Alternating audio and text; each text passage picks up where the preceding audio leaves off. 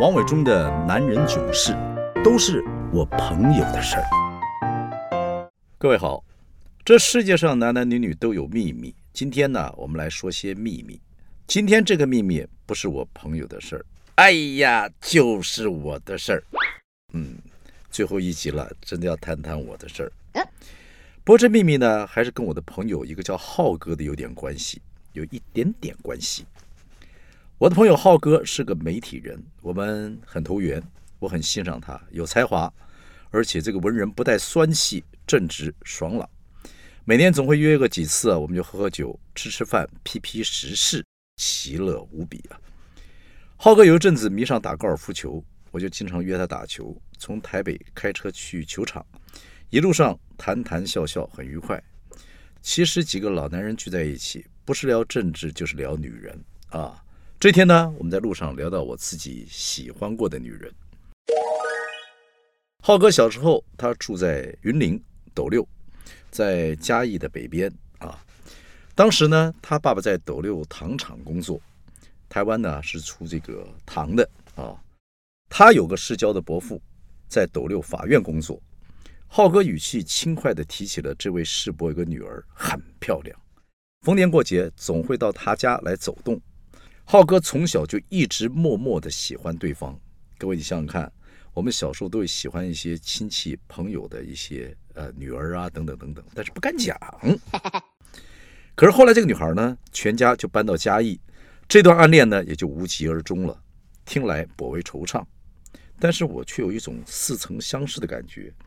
尤其听到法院嘉义，我忍不住就追问那个女孩叫什么名字。她说：“呃，她有个小名叫小米。” Bingo 小米，哎呀，因为小米我认识，而且从他的世界，从浩哥的世界搬进了我的世界，我就说，浩子，对不起，我不是骗你，小米啊，我很熟，我们交往过，他是我初恋的马子，马子就是我们那时候说的这个女朋友。天哪，浩哥激动，激动的不得了，什么？什么叫你很熟？什么叫你你跟他交往过？你停车，停车，停车，停车，停车，停路边！你给我交代清楚。那时候我们才刚刚打完球，刚刚离开球场，我就靠边停了下来。你下车，下下车车。我还没有看过这位向来优雅的老兄如此气急败坏。他在路边啊，深深吸了一口气，然后他说：“你给我讲清楚，讲清，讲清楚再走。”我说：“怎么了？怎么了？啊？”两个人呢，穿的这个高尔夫球装，花花绿绿的。把车子停在路边，在路边讲话，就像两个老 gay 在吵架一样。好吧，那我就跟他讲了下面这个故事，真实的故事。各位可能会觉得这个故事似曾相识，因为台湾有个作家叫九把刀，曾经写过一个那些年我们一起追的女孩，里面有一个沈佳宜，是男主角跟他同学们共同暗恋对象。我的这个故事也有个大家想追的女神，只是。得改成五十年前我们分别追的女孩了，啊，用个耗子年纪，因为我还真的不知道浩哥在我认识小米之前就已经暗恋她很久了。话说天下合久必分，分久必合。小米离开斗六，搬到嘉义，浩哥固然伤心失落，却让嘉义所有高中男生就开心起来了。怎么说呢？小米转进了嘉义的私立红人女中，美丽的女孩不必宣传，很快。附近男孩子啊，哎呀，这些学校啊，知道女中来了一个转学生叫小米，很多人为她着迷，把她当做自己青春期的一个秘密。小米人长得非常漂亮，很有味道，很有气质。那个时代啊，像林青霞这样女孩子，真的在台湾还蛮多的啊。然后真的很漂亮。可是小米有一个问题，美女呢，但脑袋瓜不太灵光，她的英文、数学都要补习。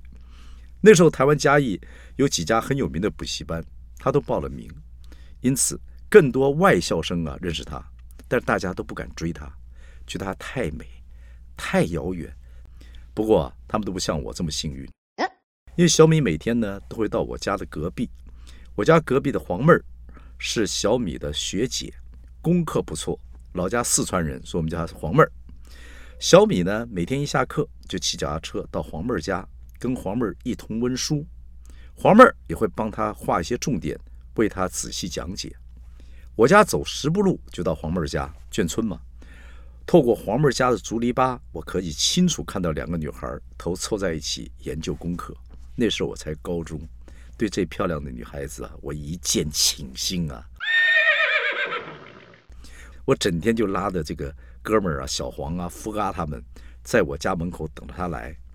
我家门口的巷子奇窄，大概就八十公分宽的，两个手背这样子撑开。我一放学回家就竖起耳朵听着，一听到小米骑马车进来了，我呢不慌不忙，拿颗橘子靠在窄巷旁边啊，边剥橘子慢慢吃，看着他低头推着车子进了黄妹家的院子。哎呦，那个画面令人感动啊！但是我从来不敢从他面前与她交错而过，总是觉得她太美，我们高攀不上。但是小米只要一来，我就彬彬经过黄妹儿家的门口去上厕所，而且放慢脚步，用极慢的速度走路，边走边吹的口哨，还是那一个口哨的那个音乐，《荒野大镖客》。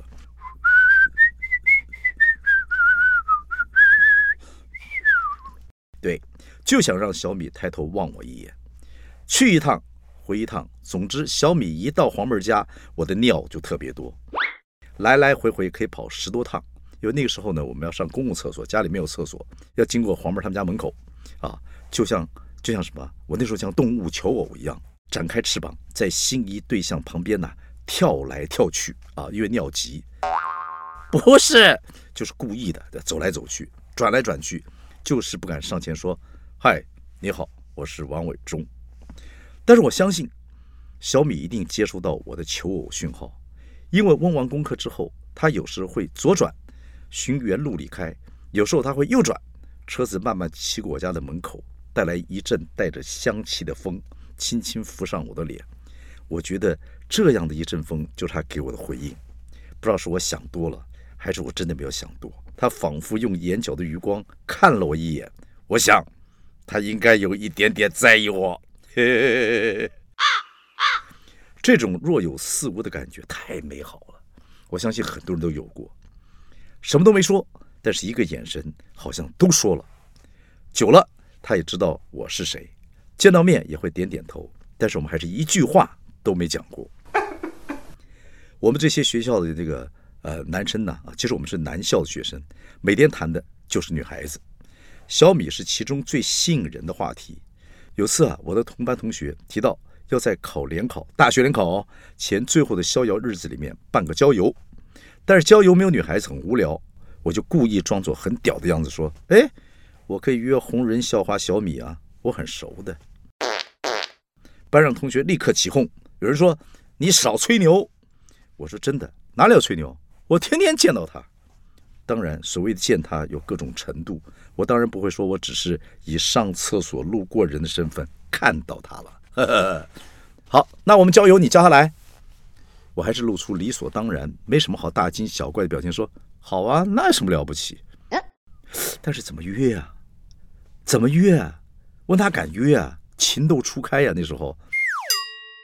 最后，我还是硬着头皮拜托黄妹儿传话。其实我早跟黄妹儿讲过，说小米真的，呃，我我觉得，呃，有机会，呃，帮我介绍一下，我 我觉得她好漂亮啊啊，真的很好。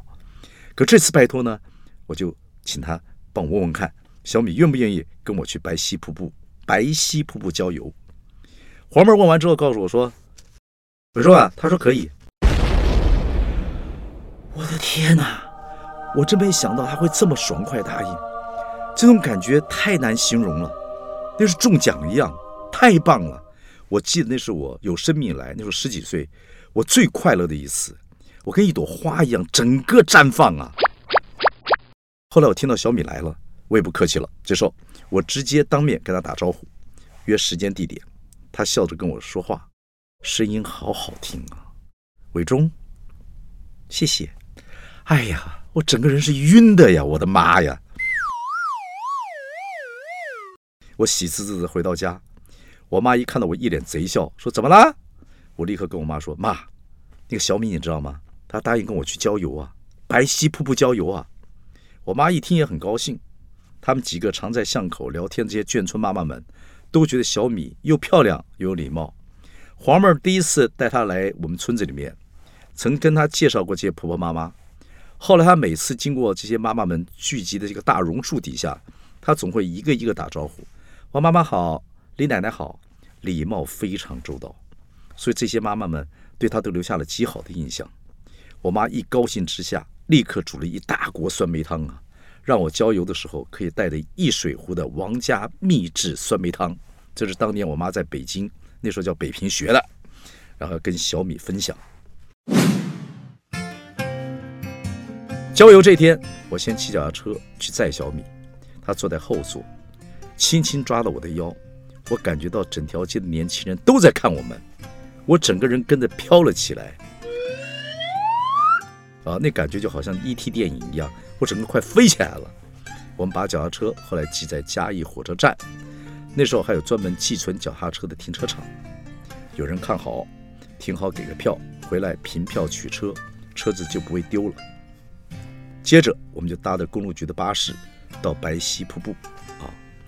我那些同学们啊，都躲在旁边偷看，发现我真的把小米带来了，一个个露出惊讶、惊喜、嫉妒、难以置信的表情。我根本不甩他们，他没有想到我这个混小子居然不是吹牛皮啊！话说到这里，有必要跟各位听众说明一下当年小米的长相。小米不高，戴着一个眼镜，但是眼镜在他脸上一点都不丑。让她看起来非常有气质，而且她是一个古典美人，眼睛圆圆的，这个鼻梁挺直，最重要她皮肤好白哟，而且她不算瘦。那时候女生的制服布料呢，呃，不能说薄，不是很好，透过衬衫的后背可以清楚看到女孩穿呃呵呵穿内衣的式样。当年民风保守，高中生多半都穿的很土的半截背心型的这种胸罩。